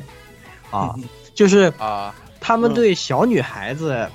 一起做一些可爱的事情，确实是非常有执着。就是他们确实会觉得这个事情本身就是一个特别呃，可以说治愈或者说特别让人看着舒服的一个东西啊。那其实回想起他这个答案的话，我也确实比较可以理解吧。因为有一次我们也是一起讨论过，年龄层跨度很大的一次，包括像和我同龄的，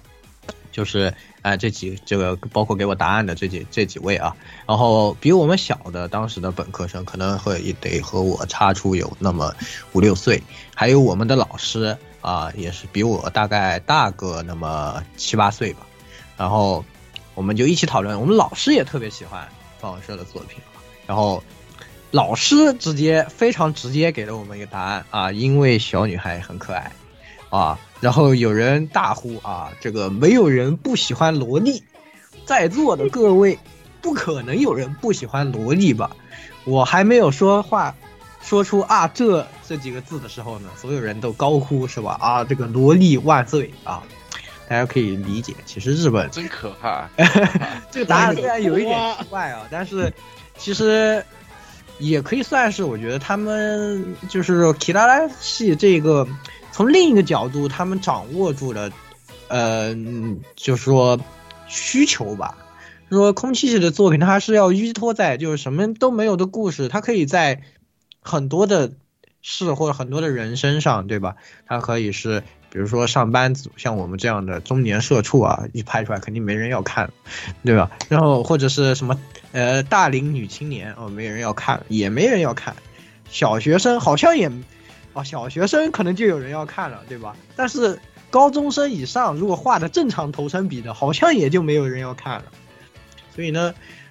哎，这个也是 怎么说呢？我觉得他们对市场有一个很充分的分析以后，那确实，你哎你想方方，我们说的方文是这个标实准，手实手掌握了财富密码，这就是。粉毛平胸萝莉，对吧？萝 莉，然后然后然后然后没有脑子，就像中国人特工要白发一样。就是他不管怎么画，你有白发，我就给你。像方文是，不管他年龄怎么样，他还是就会画的就头身比都比较可爱一点，对吧？这样子，他也是，呃，他我觉得他把两种吧，两种不同的印象，就说呃，就是他怎么说呢？他使用这种萝莉这个要素啊，它本身就是建立在大家对这个东西的一个预先的一种一种期待上，就是说大家都对罗莉这个形象的期待就是她很可爱，而他们之间的交互啊，都是让大家大人看了都会发发出淡淡的微笑，然后呢，再把空气系这个东西呢，呃，就是建立在他们上面，我觉得是一个挺聪明的一个做法吧，嗯，是这样的，也吸引到了很多人，很多的这样的群众吧，嗯，也是就是提供另外一个角度吧，嗯。大概就其实，嗯，其实就是说什么呢？在这样的一个环境下呢，大家其实能体会到，因为咱们现在的这个舆论环境或者说这个文化环境啊，可能是一种相对极端化的这样一种环境。就像我刚才说的，为什么种田流能火呢？可能很多人就觉得，哎呀，看这个，这个这个行不行？就是说很行啊，这个可以行，就就是一说就是说这种东西，这就这种东西的这这个片儿呢，很多很多人会造成一种很奇怪的这么一种感觉。就像刚才我们说的，经常说的这个点兔这个作品就非常明显。其实你在看这个作品当中，有一些，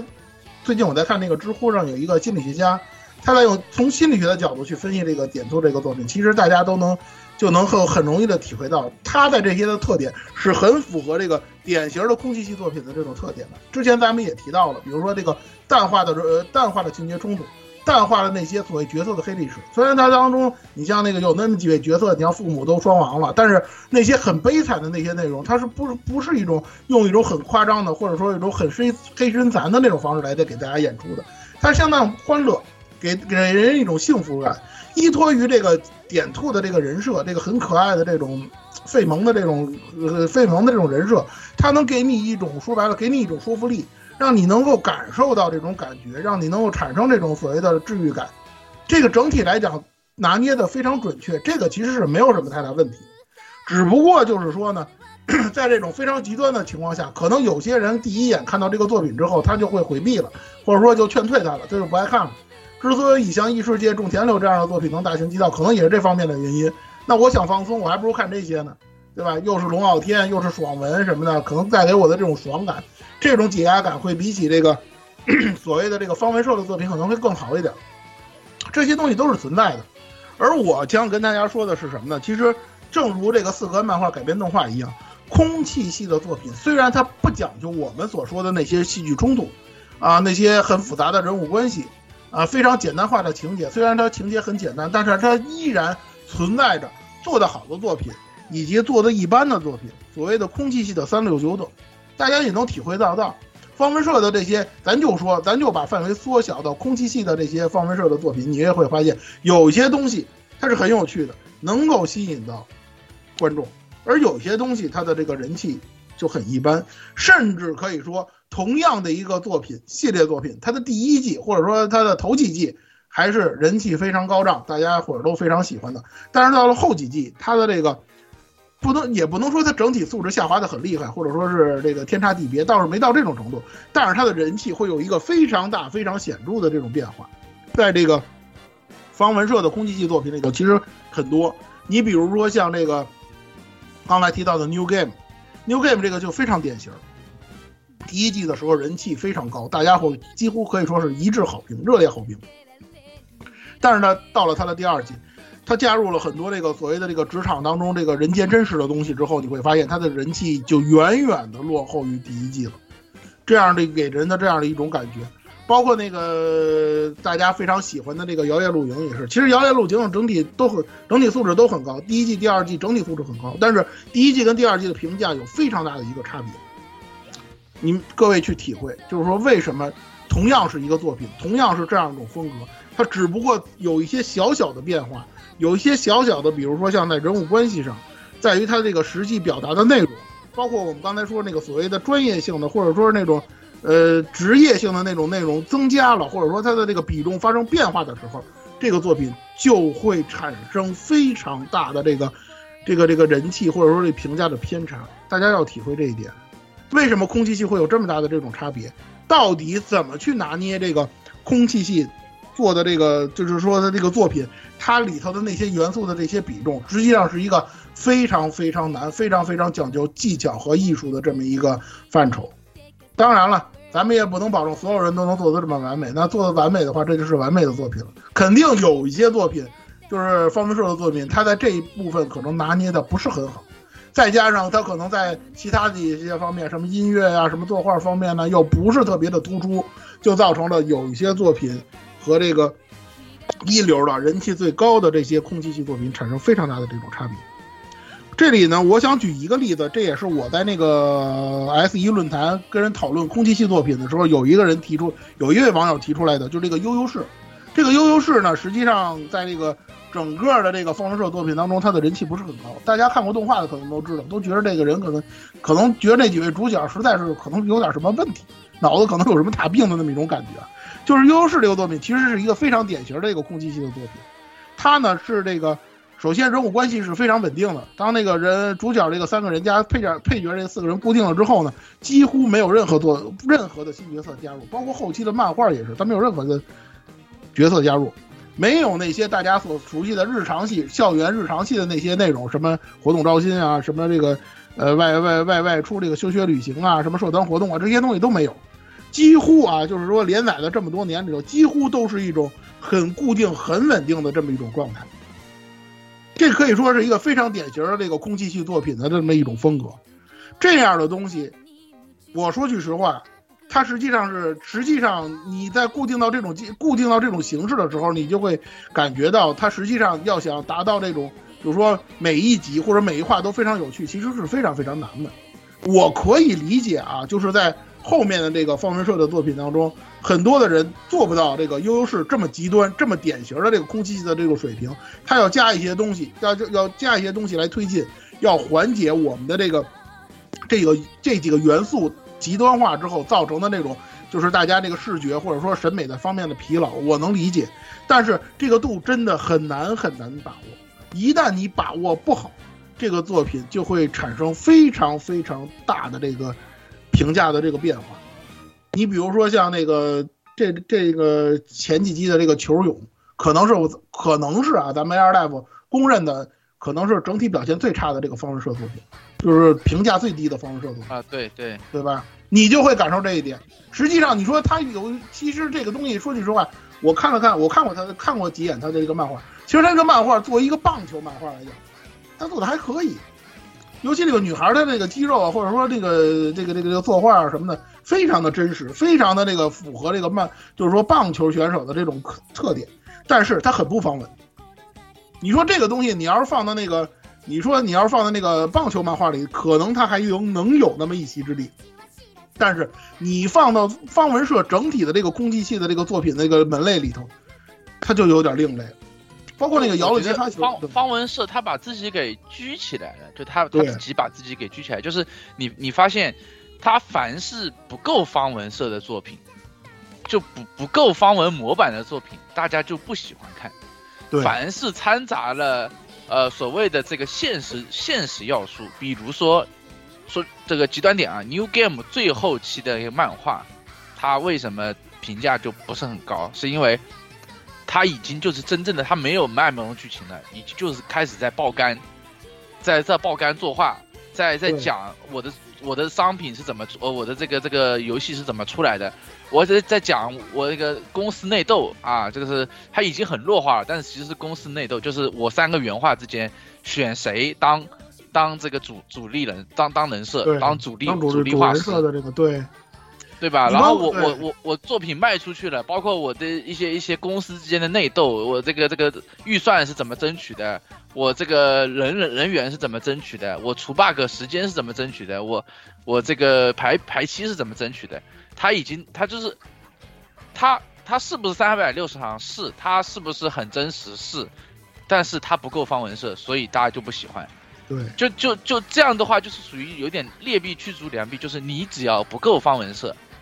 就就不不行，就大家就没有。我们形成了刻板印象了。你在里头打入一些东西，就让人没法接受，让人不太对，就是像球勇，像 New Game，像甚至摇曳露营，它的后后期后面为什么第二季，呃，有些人不喜欢，就是说它第二季它讲故事了，它不是单元剧了，对，我是我是来我是来心情放松的，你居然给我讲主线剧情，它剧 是情推进了，对哦吼就没有人看。你那我反对我对我反过来说啊，就是为什么很多人还是怀念是吧？水星领航员，像我，很多人怀念这个这个呃暖暖阳素描，就是因为它就是单元剧，它就是很纯粹。包括有些人怀念点图，它就是很纯粹，它它没有就是它就是一画一个剧情，它它你你任何一画点进去，你都不会有有有没看过的这个负担。它不不不要紧，你只要点进去就可以看。你任何一话点进去，不管第一季、第二季、第三季，它它它就是单元剧，它每一季跟其他的没有任何的，呃，几乎没有任何的连接，它还是有一点点的起的，有一点点链接，但几乎没有链接。所以你你并不会在意，就是说有一些心理负担，或者是说啊，我要看故事了，我要提起精神来啊，对我要坐直身体，提起精神来，不是躺在床上看，就是不会有这种负担。水星领航员就是很标准的，为什么？哦，插个话题啊，就为什么水星领航员的它它很标准，就是它只有最后的一个单行本，它才会大幅度的推进了剧情，然后就是说三个领航员从从从这个半熟手变成了熟手，然后就就就完结了，然后但是它后面为什么它后面的作品，它的就像蓝海少女，像呃蓝海少女就是一个反例，就是它为什么蓝海少女的热度没有没有水星领航员高，就是因为它讲故事了。嗯，这这是很奇怪，他讲就是就是就是非常奇怪，而且而且我跟大家说，不光是空气系作品啊，就是就是有那么一点主线剧情的。你比如说啊，《学员孤岛》这个动画，这个漫画改编动画，它是就做了一季，它要是接着往下改编，那肯定会牵扯到这个主线的那个内容。这个主线大家也知道，虽然说现在已经完结了，大家也知道是一个 happy ending 了，但是在那个之前，我想看过漫画的人应该知道，方文社的作品里头居然可能搞出全灭来了。大家就是感受感觉，这几个主角哪个他都不稳啊，对吧？大家都是心里面一紧，想，但但是仔细一想，哦，这个东西好像海法继光，哎呀，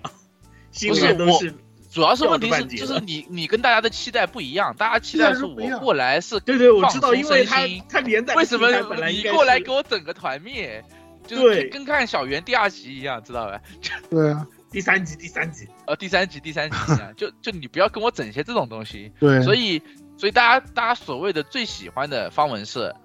还是老的点兔的或者是那那那一套路，对，但但是反过来说，除了点兔，呃，就是除了方文社这种空气系作品，你空气系作品本身也不好做，也对它这个度也不好做，你做的太差，就是你做的太差，就是有可能你太平淡，没有没有冲突，但是你冲突，就比如这个它的这个极端的反例就是，呃，悠悠市，它就是完全没有冲对，突，刚才刚才提到的不好看还有还有一个不是方文社的，是那个预想，就水星领航员动动画组那一批人做出来的预想，他就是讲拍照的故事，他也没有怎么冲突剧情，所以也很平淡，他的呃反响也不是很高，所以你所以你你你现在就是方文社就是只能在方文社这个架构内做，就是它有一些像学员、像社团、像像像咖啡这种这种固定的地方，它会只能就是找一些很平淡的剧情冲突，但是它又不会，就是它它这个度，它只能找到这个度，就是不够很剧烈，但是也不够很平淡，它就是很中间的一个度。但是这个度大家看多了也会觉得腻，对，说白了就是是说，为什么这两年说白了就是什么呢？就是方文社现在有了这个桎梏了，他就没有办法。但是我得说，方文社以外的作品他可没这个。你这大家大家再回想一下，刚才咱们说这个方文社的竞争对手这个百合姬，人家不在乎这个，人家也不是说。人家大不了就是说白了就是这就这个片子做得好，可能会认为是方文社出品，但是人家不。而且百合姬最近的漫动画化，它反而不是很往方文社这个方向贴了。刚才咱们比比如说啊，那个橘子，那个 Cre，我也不知道那个什么，就这个这个橘子那个动画嘛，对吧？那个那个，嗯包括现在火的那个那个个那个，我推是反哎派大小姐，对对吧？这这种就是他已经就就是说是对就是说什么？就是说什么呢？他没有这方面的桎梏，实际上我们可以集中优势兵力来和你竞争。刚才咱们说了，这个方文社的那几个度，咱们把这几个度总结一下：一个是专业度，一个是百合度，还有一个萌度。这三个维度，当然说了，具体要什么比例来完成，这个我没有定论，呃，可能很多人也没有定论。这个度的把握，这是一个非常大的课题，大家可以以后呢，在咱们有时间再去讨论。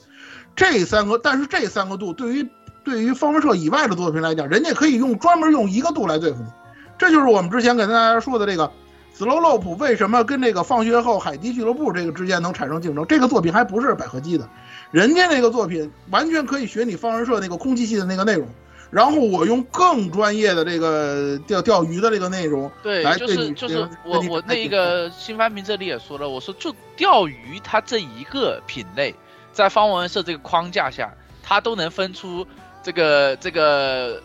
呃飞蝇跟海钓两种两种个那个都能卷卷成两两两个漫画出来。而且你方文社的东西不是你只有你方文社能出，我对，其他的这是这是这是方文社一直以来的问题嘛。我也个特点对不能对，我也能做到。方文社放学后海底，所以这两天这两这两季就会出现很多问题，就是就很多片子就是啊，一看哦这是方文社，然后打开来哦这又不是方文社本社出的之，前跟大家讲那它是个类方文社射击射击射击动画也是这个样子。你包括像百合类方文社做题，那那那对那大家也能接受，那个像像那个紫花亭也是这种情况。对，我但是他他大家可以做别的，但方文社不能做别的。对，这是就是方文社一个很尴尬的问题。你你不够方文社，在方文社内部你拿不到做动画的权利，但是在其他的动画、其他的的的的漫画厂，它可以拿出类似方文社的，也可以拿出不类似方文社的对。那我可以对我可以我可以专注一点来跟你展开竞争，比如说紫花亭的萌度，对？百合度，大家知道紫花亭后来到最后基本上都快跟那个女童漫画呃漫画差不太多了。啊像刚才对，说就是对都可以生生蛋了，对对，像那个像那个天使降临到我身边，刚才咱们说，它这个萌度不低于不次于你方文社的作品。不不不不，他就是一个标准的，就是他他只是你知道吗？就是他那个姐姐，就是就是言语说的那个日本日本男性的代言人，那那个那个那个不重要，那个没关系。您就是没乱扔，以前的没乱扔他的他的度，他就是我的意思就是他的这个度，他已经超过了传统方文社应该有的这个度。是，就是说就是说在这三点上，我可以专注一点，我不不次于你，甚至有比你要好。但是呢，我又在别的方面有我自己的特色。你方文社呢，你又不敢去走出你的你原来的那个舒适区，因为走出去之后，别人可能就不认你。所以这个问题呢，对于方文社来讲，其实问题非常大。包括以后选择方文社作品的那个人，就是动制作委员会或者怎么样的，他必须要去思考这些问题。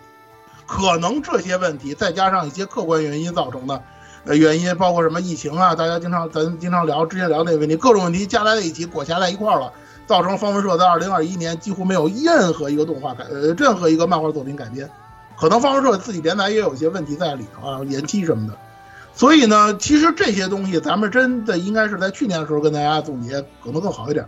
好在今年方文社的作品又一次出现了啊，好吧，一月份的这个《Slow Loop》，刚才咱们说了好多了内容了。然后那个像接下来的 RPG 不动产，像那个机长魔族好像也要出第二季了吧？我印象当中，这个还好，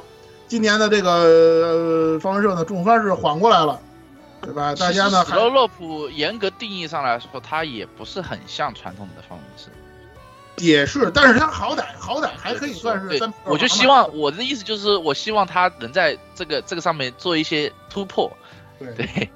这个可能主要还得看方文社的这个呃连载的这些作家们，看看他们有没有一些更新的点子，或者说在某些方面有所突破。或者说呢，在这个这个这个布局谋篇上，或者说他在这在这个创作方面能够有一些崭新的思路出现，让大家能够体会到不一样的方文社的作品，或者说能够让大家呢能够感受到方文社各个方面的进步，让体会到这个方文社的这个整体的这种这种趋势是一种稳中向好的这么一种感觉。实际上，客观来说，今年这个一月份的这个呃 slow up 还是可以的，整体来讲还是可以的。我也很期待接下来的这个像 RPG 不动产啊这些作品，还有这个非常非常稳的这个《街角魔族》第二季什么的，这些我很期待。方文社能回动画能回归了，我很欣慰的事情。至少比起那些呃烂大街的那些什么异世界穿越种天流，比那些爽文来讲，看还是看方文社的东西我更舒心一些。这就是我们今天的这个方文社的这个节目，跟大家聊了一些方文社的作品。可能大家呢也有一些非常喜欢的方文社的作品，我们没有提到。那么就欢迎大家进入我们的那个 Air Life 的听众群，群，哎，幺零零六二八六二六，幺零零六二八六二六，二六对，大家来聊这个喜欢的方文社的作品。啊。今天这期节目呢，咱们就到这儿。好吧，对对对，戒断反应发作了，快快快，再见再见，我走了，再见再见再见，感谢蔡老师给我们带来的内容，哎，那各位听众朋友们啊，我们也是在下期节目之中再见吧，拜拜，高高提拉再见。啊，嗯，拜拜，行，那就下周三我高高提拉高提拉好像还没进群呢，对，到时到时候把他拉进。